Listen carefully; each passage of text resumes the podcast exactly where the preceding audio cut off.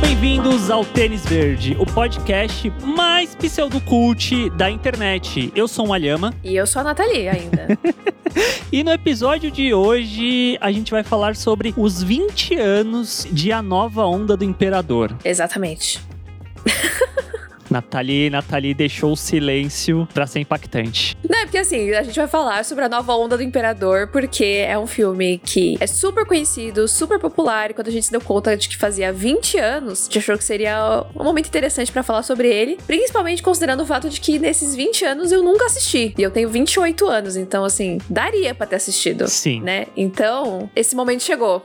Tô muito ansioso, muito curioso para saber o que, que a Nathalie achou. Mas antes, os recadinhos de sempre sempre. Se você não segue a gente ainda, cogita seguir a gente lá no Instagram, que é tênisverdecast, que a gente sempre avisa quando tá saindo episódio novo. Também tá rolando umas diquinhas lá semanalmente de outras coisas rapidinhas para você assistir, que é muito bacana. Siga a gente também nos nossos pessoais, que é arroba senhor underline art, arroba natfanatic. E, recentemente, eu comecei a pedir para vocês indicarem um podcast que vocês gostam, uma edição do Tênis Verde, para algum amigo de vocês, porque aí você passa a palavra adiante, o Tênis Verde chega mais pessoas, a gente cresce e fica cada vez melhor. Isso deixa a gente muito feliz e com o coração quentinho.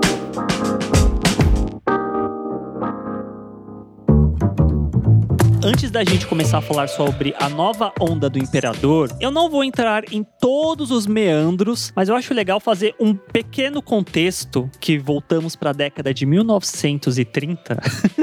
porque a Disney ela é conhecida por ter várias eras em termos de animação. A de 1930 é conhecida como a Era de Ouro, né? Porque foi a primeira grande era da animação da Disney, que eles lançaram a Branca de Neve. Depois tiveram várias outras eras. Tem o período da guerra, que foi durante a Segunda Guerra Mundial. Passado isso veio a Era de Prata. Tem uma primeira era sombria, foi onde os filmes não estavam tão em voga assim, não estavam no pico, no auge do que a Disney estava crescendo naqueles tempos, que veio por conta da morte do Walt Disney, inclusive. Foi um período sombrio para o estúdio de animação. Passado esse período, veio pelo que a Disney é mais conhecida, eu diria, que é a Renascença, que é quando o estúdio teve um up novamente, que tem vários filmes que são mega consagrados, mega conhecidos, mega elogiados hoje em dia, e que a gente tem A Bela e a Fera, tem A Pequena Sereia, tem O Rei Leão, tem. Quem, quem outros tem? Tem Aladdin, Mulan. Foi tipo o o Horacir mandou no chat que é a retomada, é conhecido como a retomada e a renascença, que seria justamente, olha só como esse estúdio ainda consegue fazer coisas incríveis. Porém, logo em seguida, a gente tem o que é chamada de a Era da Experimentação, que é onde a nova onda do Imperador se encaixa, mas ela é também conhecida como a Segunda Era Sombria do estúdio. Eita. Pois é. Pausa dramática. Porque nesse período, como foi uma área de experimentação, eles fazendo filmes que não necessariamente eram no mesmo nível de qualidade da Renascença, porque, putz, a gente falou muitos filmes clássicos aqui agora. Rei Leão, que é um dos meus filmes favoritos, Mulan, que é um dos seus filmes favoritos, Aladdin, que é, são muitos filmes que marcaram a infância de muita gente e até hoje são extremamente conhecidos. Icônicos, né? É, e se você pensa no que vem a partir do ano 2000 até ali 2007, 7 são filmes meio, eu não diria duvidosos, mas não alcançaram o mesmo nível de excelência que o período anterior teve. Uhum. Porque tem Planeta do Tesouro, tem Atlantis, tem a Nova Onda do Imperador, que eu sinto que são filmes que estavam tentando fazer coisas diferentes. Inclusive, o Dinossauros é desse período, que é o primeiro filme 3D que a Disney estava tentando fazer, que ele é meio mambembe, ele não é tão bem feito assim, mas isso depois permitiu que o estúdio entrasse numa outra era, que eu diria que é a era que a gente está vivendo hoje hoje em dia, que era dos filmes em 3D, animação da Disney, que começou ali por conta de A Princesa e o Sapo, que foi meio que o último grande filme 2D da Disney, e depois começou a vir um monte de filme 3D. Veio Enrolados, veio Frozen, Zootopia, que são novos clássicos, eu diria. Sim, com certeza. E a nova onda do Imperador, ele começou a acontecer num momento muito estranho pra Disney, eu diria. Você sabe da história pregressa do A Nova Onda do Imperador? Não. Eu tô aqui só pra ouvir hoje. e se eu te falar que, na real, a Nova Onda do Imperador inicialmente se chamava Kingdom of the Sun? Hum, por quê? Porque, por conta do sucesso do Rei Leão, o diretor, que era o Roger Allers, ele assumiu esse projeto que ia ser um épico musical inca. Uhum. Uhum. sobre o Kingdom of the Sun, que ia ser inspirado no Príncipe e o Mendigo, que é um clássico livro do Mark Twain, que para quem não conhece, é uma história muito adaptada já diversas vezes no cinema, eu acho que até em série se bobear, que é aquela questão de tem duas pessoas que são iguais e elas trocam de lugar. Sim. Tipo, Operação Cupido, eu acho que é o exemplo mais conhecido, não sei, das gêmeas Olsen. Mais recentemente, a Princesa e a Plebeia da, Da Netflix. Netflix, exatamente. Então, o que a gente ia acompanhar ia ser a questão de tem esse imperador inca, que ele tá meio de saco cheio da vida. Ele descobre que tem um plebeu que é igualzinho a ele. Eles trocam de lugar pro imperador, tipo, curtir a vida, fazer o que quiser. Aí tem a Isma, ela faz todo um rolê, ela descobre essa mudança. Ela faz um, a magia dela e transforma o imperador numa lhama, só que ele não fala. E aí o cara que tá no trono, ela meio que chantageia ele, porque se ele falar alguma coisa, ela vai contar que ele não é o rei. Então faz toda uma situação pra ela ficar bem. E no final, a grande vilania, tanto é que o nome do filme é Kingdom of the Sun, o reino do sol. Então eles adoram o sol e tal. E ela queria acabar com o sol, pegar toda a energia do sol pra ela ser jovem para sempre. Parecido com a mãe da Rapunzel. É. E aí a gente vê que no final das contas, não foi nada disso que aconteceu com o filme quando ele saiu. É uma história totalmente diferente. Uhum. Desculpa, gente, vai ficar soando um monólogo gigantesco esse comecinho, mas é porque eu acho que a história anterior ao próprio filme é tão ou mais interessante do que o filme em si. Porque conforme começou a ser feito Kingdom of the Sun, ele foi crescendo tanto, foi ficando tão ambicioso dentro da Disney, que quando rolou a primeira exibição, assim, dentro do estúdio, acharam que o filme tava muito pretencioso, que ele tava se levando muito a sério, que precisava ser mais cômico. Isso vindo do cara que tinha entregado o Rei Leão um ano antes, que é um dos maiores sucessos da Disney, e o cara, em vez de dele, dele ter carta branca, né, pra fazer o que ele quiser, porque, porra, se ele entregou um filme incrível, deixa o cara trabalhar. Começou o estúdio a botar muita pressão em cima do filme. E aí, por conta disso, trouxeram o Mark Zindal pra ser co-diretor junto com o Roger Allers. Em contrapartida, o Roger Allers falou: tá bom, então eu vou trazer um cara pra compor as músicas pro meu filme. E aí trouxeram o Sting. Ele foi até o Sting, chamou o Sting, o Sting falou: show, vamos fazer. O mais bizarro é que era pra ser um musical. Teriam oito músicas. E tem um documentário não oficial chamado The Sweat Box, que foi filmado pela mulher do Sting, acompanhando toda a produção do filme. E é muito surreal, porque a gente vê que eles já estavam fazendo esse filme desde 94, 95, e as coisas começaram a desandar 97, ele já com mais de 20% do filme filmado. Tinha elenco já dublando as cenas, tinha o Owen Wilson no filme, e tem, tipo, gravação dele dublando, já tinham personagens feitos, começando a fazer animações, e o que o Roger Allers estava fazendo, pelo que eu reparei vendo o documentário, ele queria fazer tipo o que ele fez com o Rei Leão pra África, só que, no caso, pra América do Sul, entende? Uhum. E aí as coisas começaram a desandar num nível que em 1998 o, rolou toda uma confusão dentro do estúdio. E aí falaram: olha, você tem que fazer esse filme logo, porque ele não tá andando. A gente precisa que esse filme seja entregue até o começo dos anos 2000, porque já estamos com um monte de merchandising fechado, com McDonald's, com um monte de lugar, e o filme não pode atrasar. E isso gerou um descontentamento muito grande e um mal-estar muito grande dentro da equipe. E o documentário ele ressalta bem isso, mostrando que, tipo, a galera tava mega animada e conforme o projeto vai passando, todo mundo vai ficando incomodado, vai perdendo a vontade de trabalhar nesse projeto. E no processo, o Roger Allers, que ia ser o diretor inicial, ele saiu do projeto. E aí, o Mark Duplass, que ia ser o co-diretor, ele assumiu sozinho o projeto. Esses 20% do que havia sido já animado, estava sendo feito, já haviam sido gastos uns 30 milhões de dólares nesse filme, foi jogado fora e eles tiveram menos de dois anos pra entregar o que a gente acabou vendo como resultado. E por consequência, as oito músicas que o Sting fez também falaram: olha, a gente não vai usar suas músicas. Ele gravou outras duas, que é a que abre o filme e uma que a toca nos créditos. E o filme virou totalmente diferente do que ele ia ser no começo. E aí, o, o resultado é que o filme saiu em 2000 e ele foi um fracasso de bilheteria porque ele fez 169 milhões de dólares mundialmente, o que para os padrões da Disney é baixo, mas por consequência ele acabou virando, eu diria que um clássico cult, talvez, porque todo o propósito da gente gravar esse episódio é para conversar sobre o filme e pelo fato de que tem muita gente que adora demais esse filme, eu incluso. E esse foi meu TED Talk sobre Kingdom of the Sun.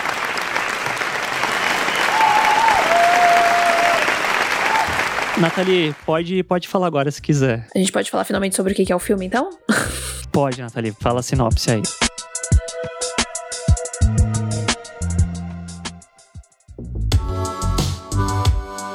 Então agora a gente vai falar sobre A Nova Onda do Imperador, que é esse filme de 2000 e que hoje é muito querido por muitas pessoas, né, pelo da nossa idade, né, da nossa geração, que vai contar a história do Cusco, que é um jovem imperador inca, e ele é um típico privilegiado, egocêntrico e que vive ali na própria onda dele, né, de que ele é o maioral e que ele manda em tudo e todo mundo faz tudo para ele, e ele acaba se metendo numa confusão resultado do próprio comportamento dele, né, porque ele tá sendo escroto com todo mundo. E aí a Isma, que é a conselheira do trono e que tá sempre tentando ali meio que tomar conta, né, do cargo de, de imperador, ela acaba sendo demitida pelo Cusco. Então, como uma forma de se vingar, ela tenta matar ele. Só que ela se embanana lá nas, nas poção lá que ela faz e acaba transformando ele numa lhama. E aí o parceiro dela, que é o Kron, é, ao invés de dar cabo da, da lhama, matar a lhama, perde, né, um saco que ele enfiou o Cusco e o Cusco acaba indo parar na casa do Pátia, que é um, um cara que, que mora ali no vilarejo. Vilarejo esse que o Cusco ia destruir para poder fazer uma casa de verão.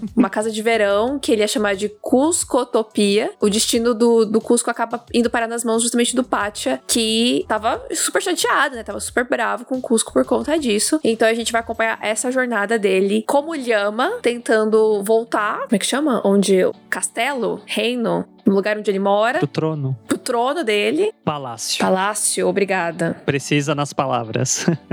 Enfim, altas confusões aí nesse processo. Bom, dada essa sinopse, eu tô muito curioso, gente. Eu tô realmente muito curioso porque, como a Nathalie falou, foi a primeira vez que ela assistiu. O que você achou do filme, Nath? É, algumas coisas eu já sabia sobre o filme, porque basicamente o nosso ciclo de amizades, né? Eu, Arthur, Alice, Salgado, que já participou aqui do podcast. Alice também participou do podcast já. O Salgado, que participou do podcast The Boys. A Fê, que é a namorada dele. A Mari. Todo mundo gosta desse filme, todo mundo pira com esse filme. E toda vez que algum, algum deles faz aniversário, todos os outros usam a cena do aniversário deste filme para dar parabéns. Portanto, alguma coisa do filme eu já conhecia, né? Por exemplo, essa cena e a cena do Essa é a minha voz. Mas essa eu tinha esquecido. Uhum. Então, essa na hora que aconteceu, eu dei bastante risada porque eu não lembrava muito. Entendi. Porque ela não é usada tanto assim. Uhum. Como a cena do aniversário, por exemplo. E já tinha visto o Cusco e tal, mas não tinha nenhuma opinião formada sobre ele, porque eu sabia só esse, esse básico, assim, de que ele era meio escroto. E eu gostei do filme, mas eu com certeza não amei como vocês, até porque vocês assistiram em outras circunstâncias, né? Tipo, vocês assistiram há mais tempo, eu imagino, né? Ou não, você não? Não, eu não. Porque, tipo, eu não cresci com esses filmes, né? Então. Não, eu sei que você não cresceu, mas você já assistiu há algum tempo. Sim, sim, alguns anos atrás. E da primeira vez que eu vi, eu confesso que eu não entendi o hype em torno do filme. Eu falei, ah. Ah, olha só, olha aí. É um filme, é um filme bacana, é um filme batuta, mas talvez eu esperava mais dele. E talvez até sabendo toda a questão do background desse filme, eu acho que é muito louvável que ele ainda conseguiu sair com um resultado interessante, mas dá para sentir que talvez faltou um tempo maior para esse filme ser feito, no sentido de que tem muitas coisas ali que faltam um, um aparo maior, falta ter tido um desenvolvimento melhor para as coisas fluírem, porque eu sinto que o filme no final, ele é muito blocado. Tem um bloco acontecendo aqui uma coisa, outro bloco acontecendo outra coisa, e no final parece, ah, a gente tá, tem que terminar, então corre, corre, corre, corre, corre para chegar no final, sabe? Não sei se você concorda com isso. Entendo. Eu não tive, eu não tive muito essa impressão não assistindo. O que eu senti foi justamente isso, tipo, que eu, eu não detestei, mas ao mesmo tempo eu não entendi tanto assim o hype. Foi muito diferente, por exemplo, quando eu vi Lilo Stitch, Uhum. que eu vi começo desse ano, ano passado, alguma coisa assim. É que Lilo Stitch talvez eu conhecesse um pouquinho mais. Eu sabia meio que dos personagens, tinha visto algumas coisas, mas eu nunca tinha visto o filme, né, Entendi. do começo ao fim. Uhum. E quando eu terminei de assistir, eu falei, caramba, entendi os sentimentos de todo mundo, tipo 100%. Uhum. A nova onda, não muito, assim, tipo, como eu falei, a cena do Essa é a minha voz, achei incrível. Eu achei muito engraçado, até porque ela tá transformada, a Isma tá em formato de gatinho, e isso para mim já tava sendo incrível. Mas de resto, assim, não teve nada que saltou muito para mim. Tipo, eu achei uma história bem basiquinha. Sim. O que tá tudo bem. Acho que não, a maioria dos filmes da Disney são assim. Mas não sei explicar, não teve algo que me puxou assim, falou, nossa, Uhum. caramba, esse filme! O Lily Stitch, eu acho que ele é perfeito. E talvez pelo fato dele ter sido pensado e ter ocorrido de uma forma certa desde o começo, faz com que ele seja muito incrível. Eu, assim, gente, parece que eu não gosto de A Nova Onda do Imperador, mas eu adoro. Mas tendo um olhar crítico sobre o filme, eu sinto que ele bota várias coisas que não necessariamente são exploradas durante o filme todo. Porque, por exemplo, a quebra da quarta parede que tem no começo, eu acho muito legal. Só que chega uma parte que ela, tipo, some. Você nem lembra mais que ela aconteceu. É, é, eles esquecem. No começo tem aquela música sobre o Cusco. Depois não tem mais nada nesse estilo também. Então parece que o filme, eles são várias ideias que foram colocadas ali, mas nenhuma delas acaba se sobressaindo. Sim, eu senti muita falta de ter mais música. Sim. Senti muita falta mesmo, porque a abertura é muito boa. Sim. Ela te cativa pra caramba. E aí depois não tem mais.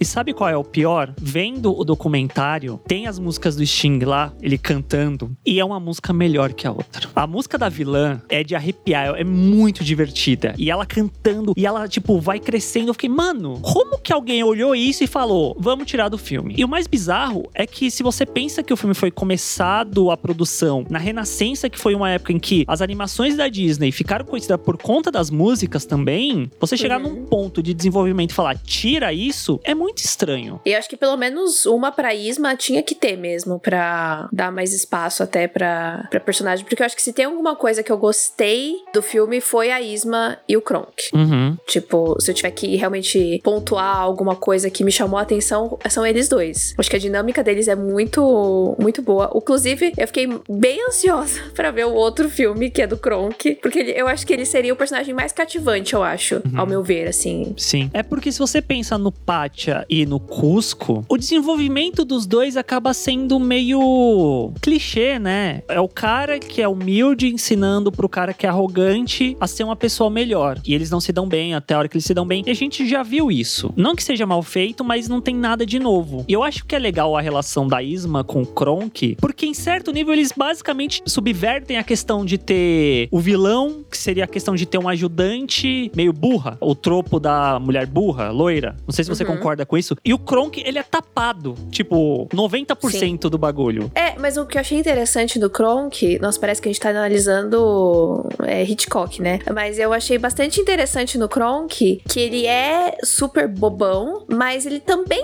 tem a personalidade dele. Sim. Ele também tem as coisas que ele acredita. Senão ele teria dado cabo do Cusco lá no começo do filme, e aí acabou, não ia ter filme. Uhum. Então o fato dele não ter feito isso, eu achei muito interessante, porque ele segue a Isma, ele faz tudo que a Isma quer, mas naquela hora ele falou: ah, não, pera, eu não, não sei se eu quero fazer isso. Sim. E ele tem os interesses dele, ele cozinha, ele fala com esquilo, Cui, sabe? cui, cui, tipo, gente, essa cena, essa outra, esse foi outro ponto forte pra mim do filme. Ele traduzindo esquilo. Incrível! E aí que tá, da primeira vez que eu vi o filme, eu fiquei, mano, eu não entendo o hype. Mas aí depois que você fica pensando no filme e, sei lá, rever depois, tem muitas cenas legais no filme. A questão dele com esquilo, quando ele erra lá a poção e bota pra todo mundo, e aí o Cusco morre assim, e aí a Isma, ai meu Deus, ele morreu. Aí ele acorda de novo assim, fica todo mundo com a cara, mano, o que que tá acontecendo? Ou quando eles fantasiam o Cusco lá de Lema como se fosse uma mulher e vai pro restaurante, e aí fica toda a sequência do de entrar um, sai um, entra um, sai um na cozinha, e o chefe se demite. Ah, essa cena eu não achei tão, tão, tão incrível, não. Ah, eu acho muito engraçado. E são pequenos momentos que fazem o filme ficar muito divertido. É, mas de uma forma geral, assim, eu sinto que são momentos muito picados. Tipo, não é que o filme vai te segurando, entendeu? Ele te entrega o negócio, aí você fica, aí quando você tá perdendo interesse, aí tem uma outra coisinha, aí você fica. Não é fluido, eu sinto, sabe? Uhum. Sim, sim, não, nisso, nisso eu concordo. O chat tá falando aqui, o Horace mandou. O Kronk era peguete mais novo da Isma, né? E realmente, tipo, acho que até o Cusco fala alguma coisa disso. Ah, Sim. Ele fala que ela tá sempre trocando. É, agora o da vez é o Kronk. Que o Kronk acabou sendo o grande destaque, né? Tanto que depois ele ganhou um filme só dele, que é a nova onda do Kronk, que veio cinco anos depois. Que aí já é a Disney fazendo o que a Disney faz sempre, ou fazia naquela época das animações, né? Lançou um filme, passa um tempo, lança outro, só que direto em home video. Eu não sei como que foi o Kronk, mas depois do Kronk ainda teve uma série de desenho chamada A Nova Escola do Imperador. Teve 52 episódios e saiu entre 2006 e 2007. Então, por mais que tenha sido um fracasso em bilheterias, a Nova Onda do Imperador rendeu bastante pra Disney, se a gente para pra pensar. Sim. É por isso que eu, tô, eu achei até engraçado você contar essa história aí toda e, e, falar que não fez tanta bilheteria, porque a impressão que eu tinha era, era outra, que tipo, que era um sucesso da Disney. De tanto que eu vejo as pessoas falarem uhum. sobre. Só um comentário curioso é que todo mundo me obrigou a assistir o filme dublado, né? Porque tinha que ser dublado. E quem dubla a Isma é a Marieta Severo. Sim. E aí a gente tava falando do negócio, né, dela ser mais velha e o Kronk ser, tipo, o peguete mais jovem dela. E eu lembrei que teve uma novela meio séria, assim, da Globo, chamada Verdades Secretas, que tem a Marieta e ela também é, tipo, uma sugar mother. Uhum. E eu acho que é o Giannichini. Reinaldo Giannichini é o boy jovem e bonitão dela. Escalaram só por conta de A Nova Onda do Imperador, é isso, né? E assim, o chat e eu obrigamos a Nath a assistir dublado porque, como o próprio Horaci falou, não existe versão legendada desse filme. Porque eu acho que o elenco brasileiro são quatro personagens principais. Três são ou eram atores globais naquela época, dois continuam sendo, o Celton Mello nem tanto. E eles fizeram um trabalho incrível. O Celton Mello faz o Cusco. Celton Mello tá no, na Globoplay, né? Na Globoplay, é. ele fez o Cusco, Humberto Martins fez o Pátia, a Marieta a Isma e o Guilherme Briggs fez o Kronk. Sendo que o, o Briggs dos quatro é o único que é dublador, dublador profissional mesmo, né? Os outros são atores que pegaram papéis Sim. nesse filme. É, eu não sabia. E aí, quando vocês começaram a falar, tipo, não, porque você tem que ver, porque Celton Mello, porque Marieta Severo, eu falei, nossa, não fazia a menor ideia. E, inclusive, no começo do filme, era bastante incômodo para mim o Celton Mello, porque eu acho que a voz dele é muito peculiar e tem muitos momentos que ele não muda a voz dele. Uhum. Tem algumas horas que ele dá uma atuada maior, digamos assim, da voz, ele dá uma mudada, mas no começo para mim tava tipo, meu Deus, eu tô olhando para essa pessoa que não é o Celton Mello, mas eu tô ouvindo o Celton Mello, então eu fico vendo o Celton Mello na minha cabeça, entendeu? Tava meio complicado. Mas depois, ao longo do filme, uhum. a coisa foi melhorando. Acho que quando ele fica de lhama também, que ele vai para situações mais extremas tal. Aí foi melhorando, mas no começo eu tava achando estranho. Já a Marieta como Isma, para mim, foi impecável do começo ao fim. Você citou o fato do Celton Mello, até veio na minha cabeça agora, vou, vou perguntar. Você acha que. É que pra mim não parece,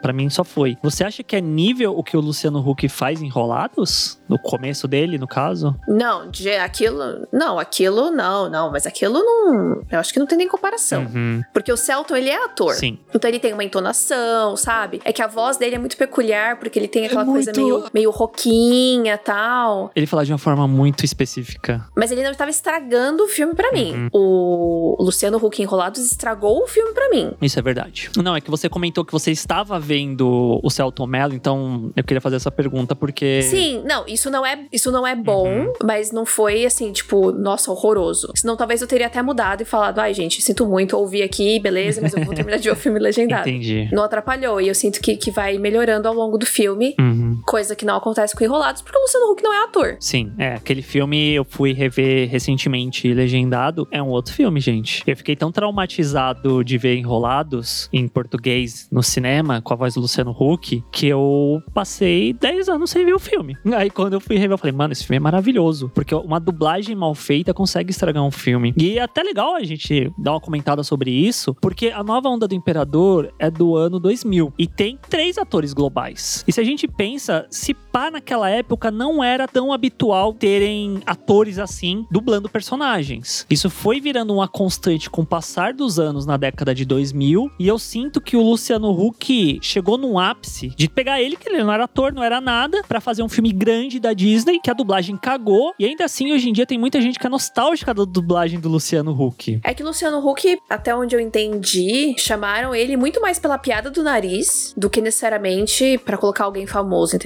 Porque, tipo, todo mundo que tá aqui no da nova onda do Imperador são atores. Sim. Né? Então, minimamente, talvez eles não tivessem, sei lá, acho que o Humberto talvez não tivesse tanta experiência com dublagem, eu acho. Uhum. Talvez nenhum deles tivesse experiência, mas é que eu acho que a Marieta, ela realmente, tipo, encarnou a Isma, sabe? Se, se, esse foi o primeiro trabalho dela como dublagem, eu acho que ela já mandou muito bem. E os outros eu já sinto que é uma coisa um pouco nova para eles. Agora, o Luciano, eu sinto que foi só tipo, ah, a gente vai fazer uma piada aqui do nariz, então vamos botar. Tipo tipo como eu descobri recentemente que a Ana Cardoso dublou um perso uma personagem em carros, porque na dublagem em português, o carrinho rosa ficou como Na Carroso. É pela piada, né? Mas porque provavelmente eles fizeram isso em todos os países, né? Para cada país colocou uma tradução diferente, chamou uma pessoa diferente e aí colocaram a Ana Cardoso e tal. Então, tipo, a Disney tem muito disso, né? De meio que querer promover o filme com esse tipo de coisa. Uhum. Eu acho que o Luciano Huck foi, foi esse caso. Estão falando aqui no chat que o, o Celto Mello foi dublador quando criança. Interessante. Sim.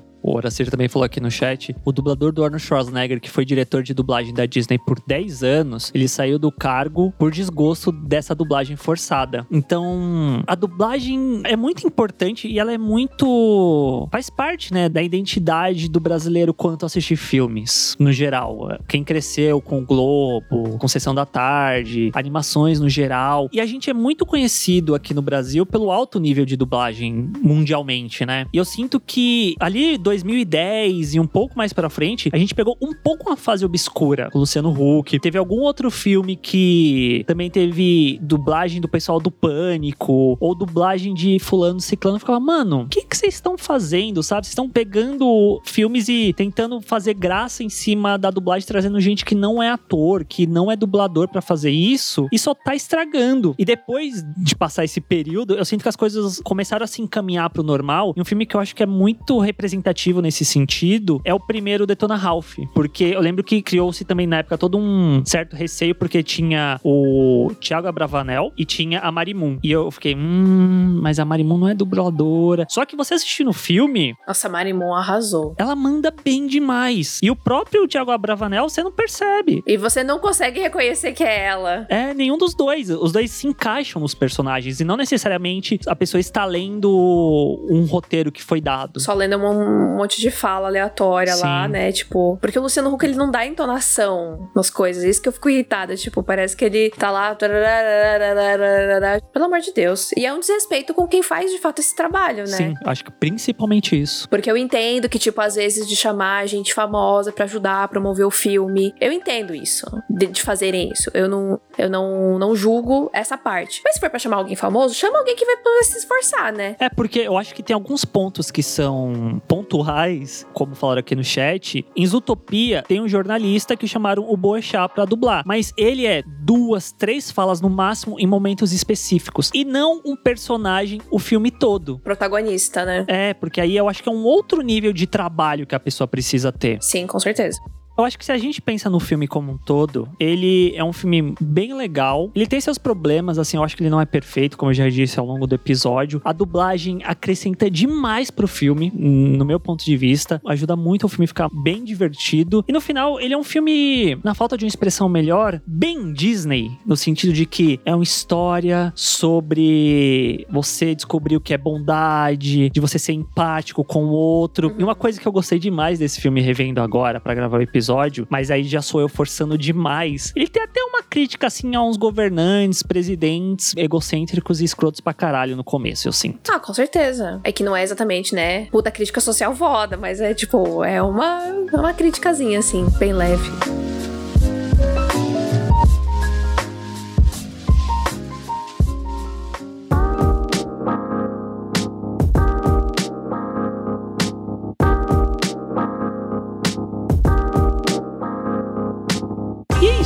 Gente. Esse foi o nosso episódio especial sobre os 20 anos de A Nova Onda do Imperador. Se você curte o filme e estiver escutando o podcast, compartilhe e marca a gente lá no Instagram pra gente ficar feliz. Arroba tênisverdecast, arroba senhor arroba natfanatic. A gente vai ficar com o coração muito quentinho de descobrir que você tá escutando. Se você gosta do filme, conta pra gente. E se você quiser participar ao vivo da gravação dos podcasts, toda segunda-feira, às 8 da noite, na twitch.tv barra tênis verde. Também tem boletim do hype com as principais notícias da semana, mas isso fica exclusivamente lá pro pessoal da Twitch, toda sexta às 8 da noite também. E é isso, né? A gente se vê na semana que vem. Nos vemos semana que vem, então. Tchau! Tchau! Tênis verde, tênis verde, tênis verde.